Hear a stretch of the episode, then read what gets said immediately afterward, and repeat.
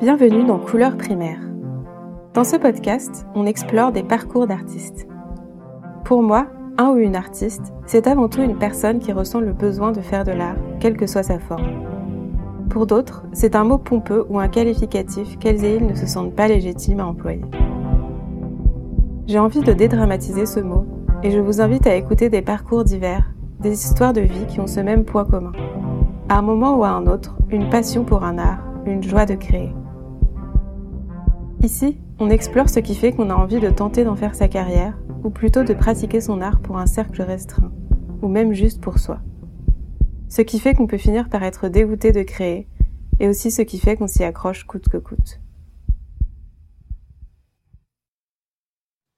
Pour ce 32e épisode, mon invitée est Léonie Massot-Floury, dessinatrice et tatoueuse. Le dessin a toujours fait partie de sa vie, dès l'enfance. Après un bac option théâtre, elle s'est tournée vers une fac d'art plastique. Mais cette façon d'aborder la pratique artistique ne lui convenait pas, et elle a arrêté au bout de quelques mois pour se tourner vers des études en communication interculturelle et sociolinguistique. Nous avons parlé des blocages auxquels elle a parfois fait face dans sa pratique du dessin et de son rapport aux couleurs et aux différents médiums qu'elle utilise.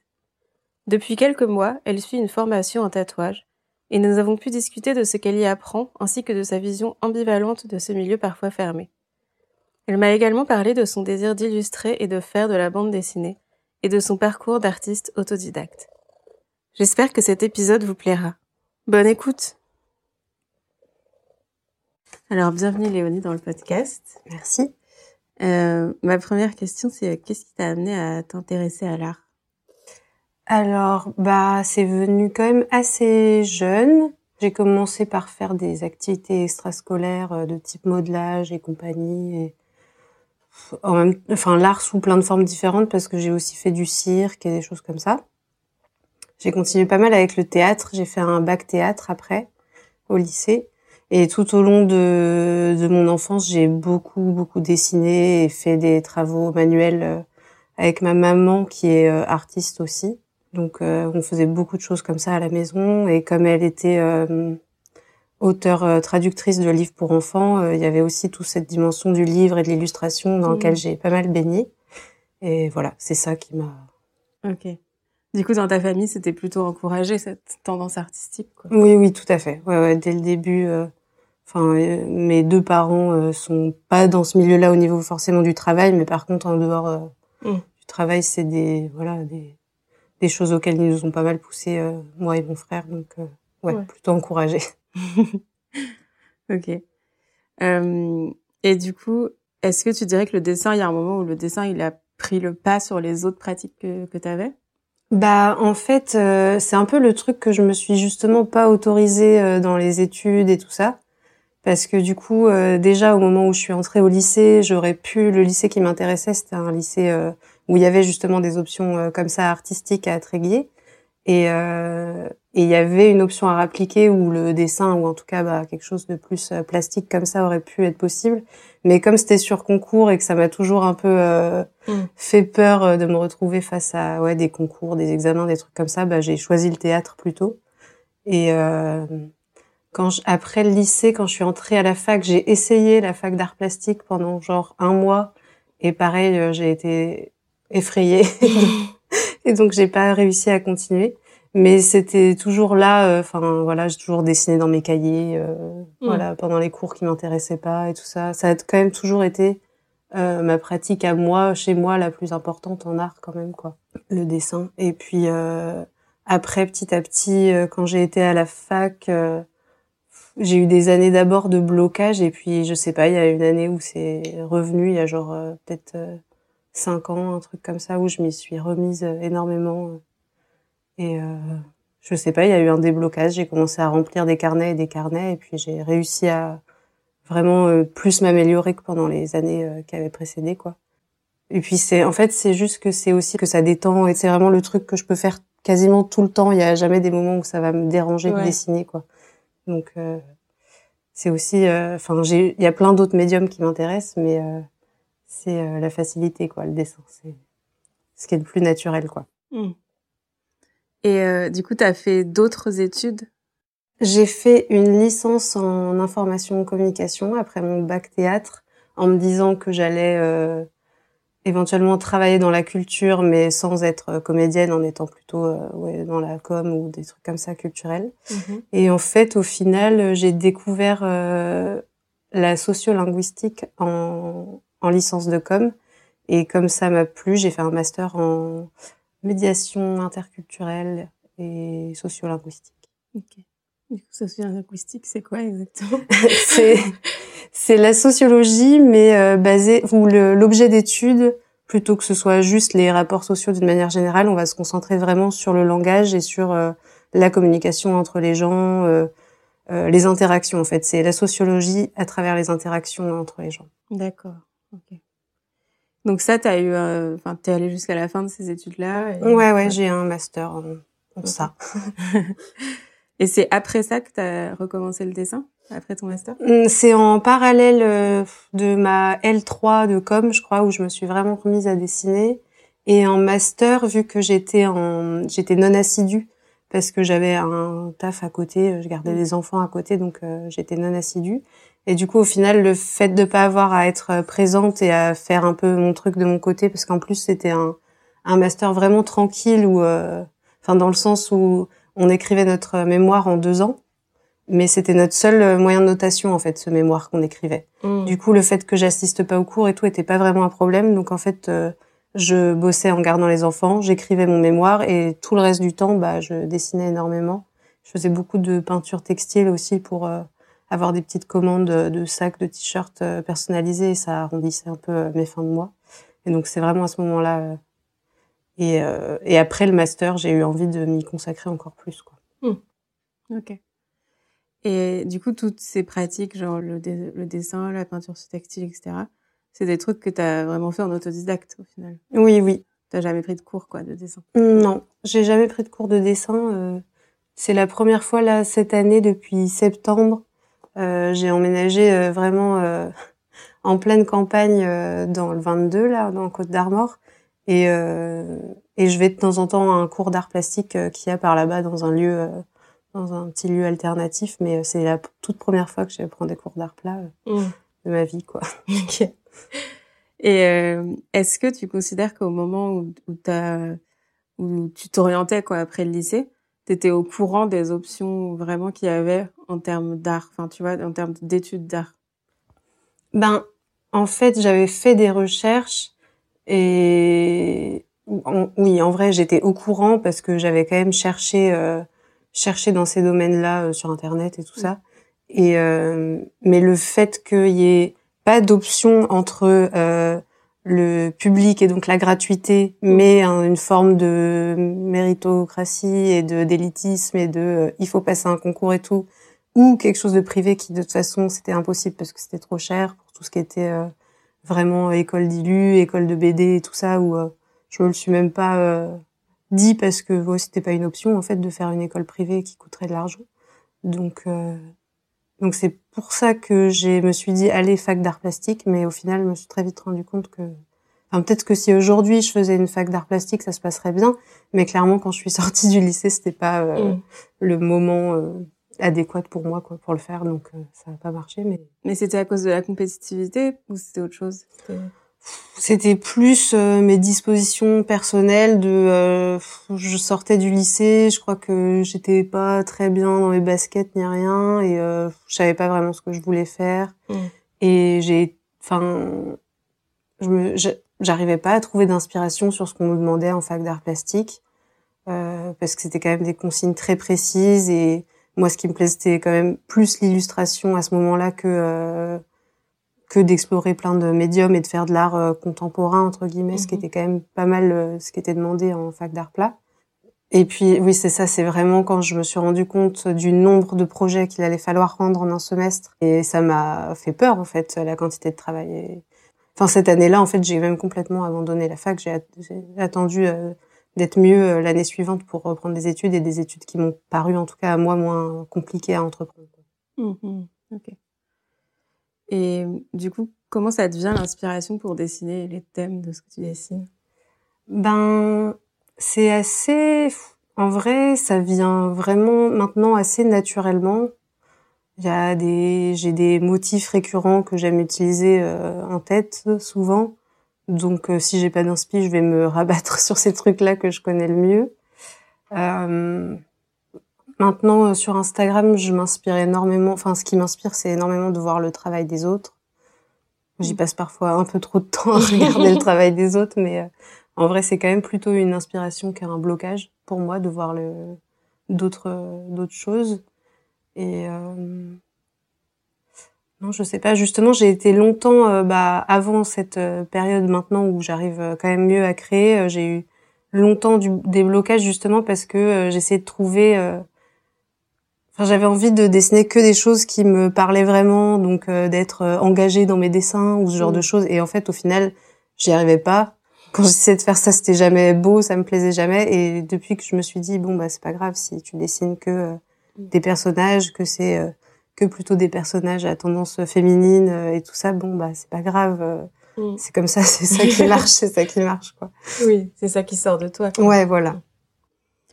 j'ai vu que tu utilisais plusieurs médiums pour dessiner. Du coup, il y a crayon couleur, gouache, pastel gras et aussi le dessin à l'ordinateur. Ouais, ouais, ouais. Et Qu'est-ce que tu préfères dans chacune de ces techniques Ben, j'aime bien travailler sur iPad parce que euh, ça me... c'est ça qui m'a débloqué au niveau de la couleur. Avant, j'arrivais pas du tout à la couleur parce que mmh. j'étais nulle et ça m'a bien aidé d'avoir cet outil. Et c'est ça qui m'a permis après de me mettre à la gouache et de mmh. réaborder la couleur avec plus de, un peu plus d'assurance. Et euh, bon, en, vrai, ce que j'adore euh, d'une manière générale dans l'art, c'est de tester plein de trucs. quoi. Mm.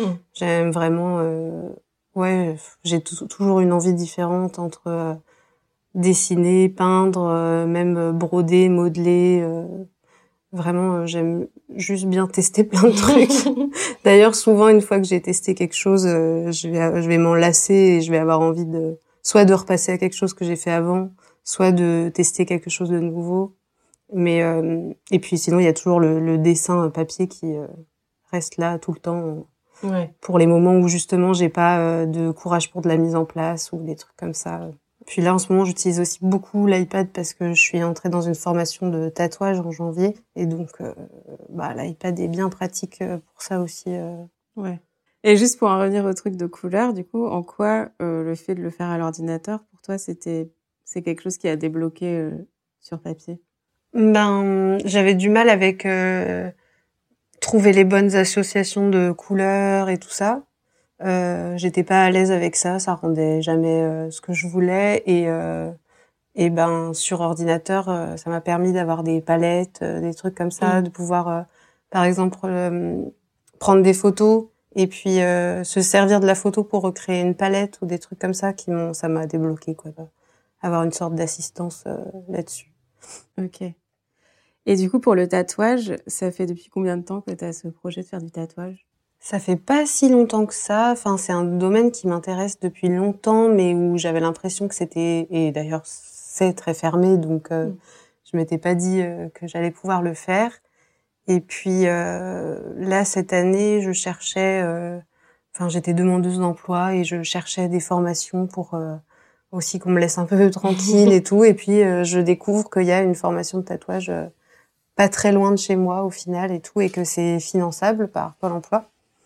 Et du coup, comme il y a beaucoup de gens qui euh, suivaient mon travail et tout ça, qui me demandaient régulièrement si un jour ce serait possible de que je tatoue euh, mes motifs, et bah quand j'ai vu que cette formation existait, je me suis dit allez, je vais tenter. Et puis si c'est euh, si c'est financé, ça me fera ça me fera une, formation qui m'intéresse. Et puis j'ai l'impression que ça peut être un moyen de gagner un peu d'argent avec mes dessins, ce qui sous d'autres médiums n'est pas forcément évident. Enfin, j'ai l'impression que en termes de peinture et tout, euh, c'est quand même compliqué. Il faut trouver des endroits où, où s'exposer. Et même quand tu trouves de là à ce que t'aies des toiles qui se vendent, c'est quand même euh, un autre pas. Et du coup, euh, ouais, le tatouage, ça m'a paru un espèce de d'entre-deux entre l'art et l'artisanat où peut-être j'allais pouvoir trouver des gens intéressés.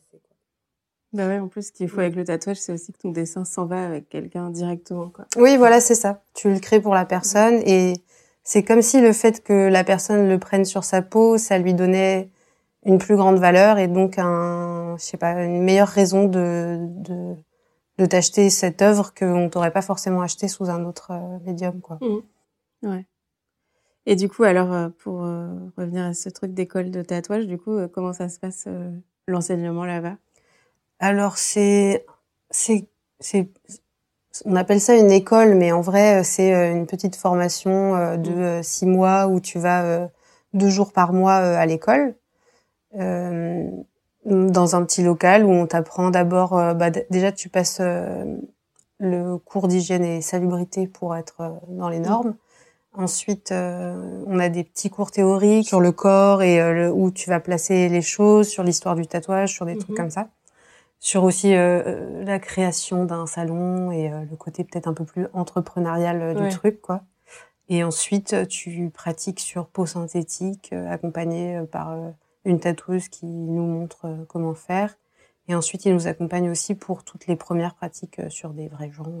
Donc euh, là, en ce moment, je vais deux jours par mois tatouer là-bas les gens qui ont fait appel à l'école quoi pour être cobaye.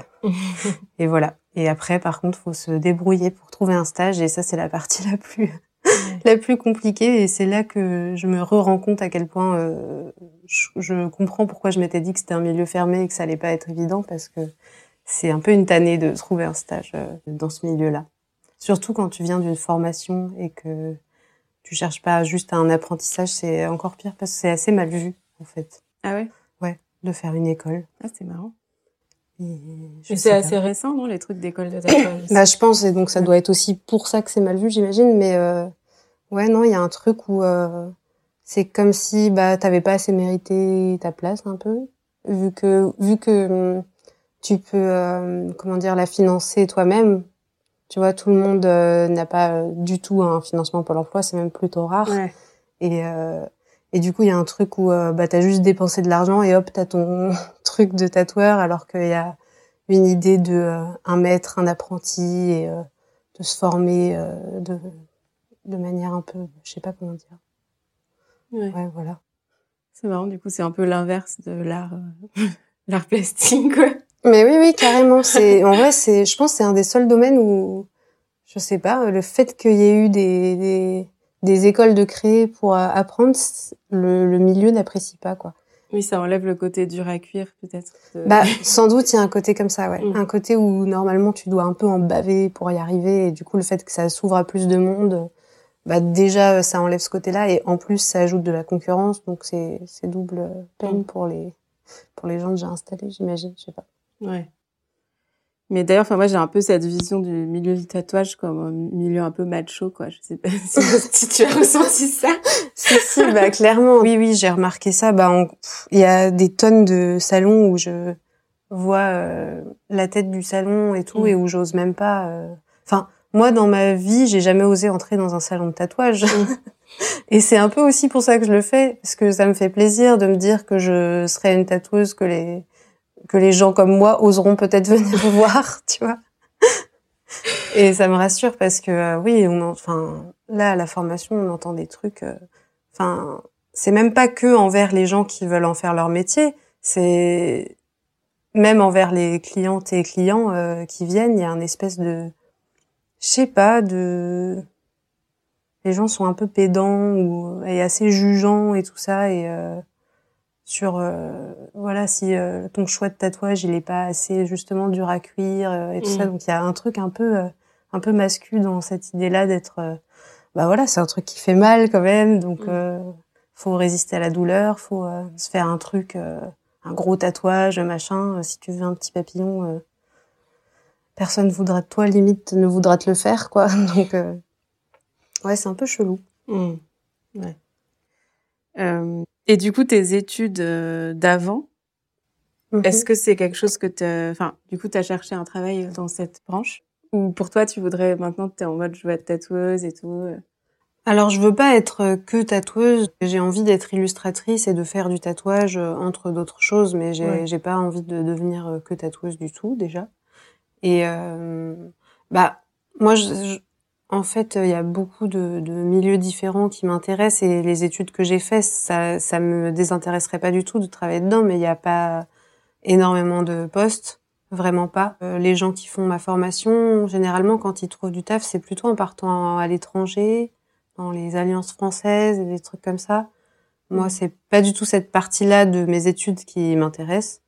C'était vraiment plus euh, bah, déjà l'aspect recherche et si je devais faire un truc euh, là-dedans, ce serait plutôt dans le social, sauf que des, des postes de médiateur interculturel euh, en France, je pense que ça doit se compter sur les doigts de la main, quoi. Et, et comme en plus j'ai une formation que très théorique, bah je pense que sur des postes dans le social qui pourraient ressembler à des choses que moi j'ai appris théoriquement, bah il me manquerait une aussi une grosse partie euh, parce que euh, voilà j'ai jamais bossé là-dedans en fait j'ai écrit un mémoire et puis c'est tout quoi. Mmh, mmh. Donc euh, donc voilà, mais ça m'aurait plu justement de faire les deux. Ça me plairait aussi un jour d'inclure le savoir théorique que j'ai eu dans une pratique, en, je sais pas, en faisant de la BD sur ces sujets-là ou ce genre de choses. Pour l'instant, c'est pas du tout quelque chose que j'ai fait, mais c'est un truc qui m'intéresserait. Et voilà. Je me dis qu'un jour, j'arriverai peut-être à lier euh, ces différents trucs que j'aime, mais euh, pour l'instant, euh, c'est pas encore le cas. Quoi. ça serait cool. Et du coup, en dessin, toi, tu es plutôt dans un truc narratif, en fait, du dessin, quoi. C'est dans l'optique de dessiner pour raconter une histoire, du coup? Oui, oui, plutôt. Enfin, c'est même quand j'écris pas forcément, euh, moi en tout cas, quasiment à chaque fois que je me dessine, je me raconte une histoire, quoi. Mm. Et et, euh, et oui, c'est ça que je préférerais faire. Illustrer pour le pour euh, pour la jeunesse, par exemple, c'est ça j'adorerais, quoi. C'est ce que je préférerais faire, je pense. oui, jeunesse ou BD, quoi. C'est. Et ça, tu sais comment on y parvient, enfin? Bah du coup, en étant autodidacte, j'ai l'impression que ça va être un peu compliqué, mais en même temps, je désespère pas de trouver des moyens de le faire, déjà par l'auto-édition ou ce, genre de truc. Puis j'ai déjà pu, euh, la seule expérience un peu pro que j'ai eue, c'est de dessiner des petits coloriages et des couvertures pour le pour un magazine euh, jeunesse qui vient du, crois qu'ils sont dans le 56 et c'est un magazine euh, que en breton. Ça s'appelle Loarnig. Mmh. C'est vraiment super. Et donc, bah, avec eux, j'ai pu faire des trucs un peu plus, euh, un peu plus pro, de dessiner une couverture, dessiner des coloriages, et j'aimerais trop pouvoir faire des trucs comme ça, euh, même des pages de jeux, des trucs comme ça dans des magazines, ça me plairait vraiment carrément. Mm. Donc euh, c'est juste trouver le temps et le courage de, je pense, plus démarcher parce que je peux pas dire que je sois vraiment la bosse sur ce sujet du démarchage et de faire sa pub et compagnie. Et euh, je sais pas. Ouais. Mais d'ailleurs, je me demande, du coup, pour par exemple, si tu veux illustrer pour un magazine jeunesse, genre t'envoies ton book au magazine, ça se passe comme ça? Bah oui, je pense. En tout cas, c'est la seule euh, mm. démarche que je saurais pouvoir avoir, quoi. Ouais.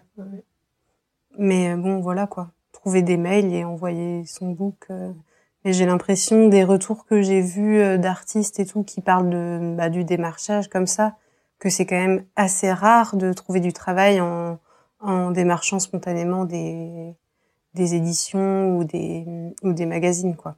Ouais, faut que ce soit eux qui viennent vers toi. bah, de ce que j'ai entendu les gens euh, parler euh, dans des podcasts et des trucs comme ça, j'ai eu plus l'impression, oui, que bah que souvent, bah, ils faisaient, c'est un peu comme s'ils faisaient ce travail de démarchage pour se donner bonne conscience et l'impression de de faire un truc, mais qu'au final, c'était rarement par ce biais-là qu'ils trouvaient des, qu'ils trouvaient du taf, quoi.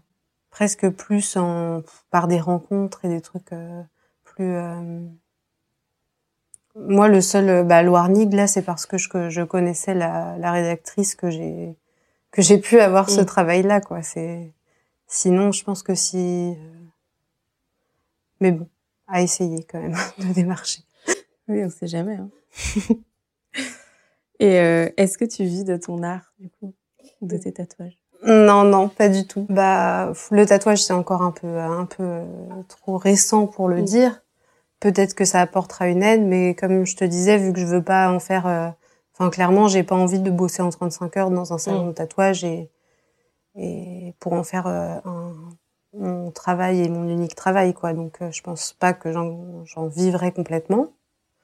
Et bah, du reste de mon art euh, non plus. Hein. Pour l'instant, euh, ça a été euh, plus un moyen d'avoir une petite aide de temps en temps, un petit, un petit supplément en, en faisant un peu des, des commandes pour des gens ou en, J'ai fait un petit peu de fresques aussi, des choses comme ça, mais voilà, c'est anecdotique, quoi. Ça m'a jamais permis euh, de vivre même un mois complet euh, de ça, quoi.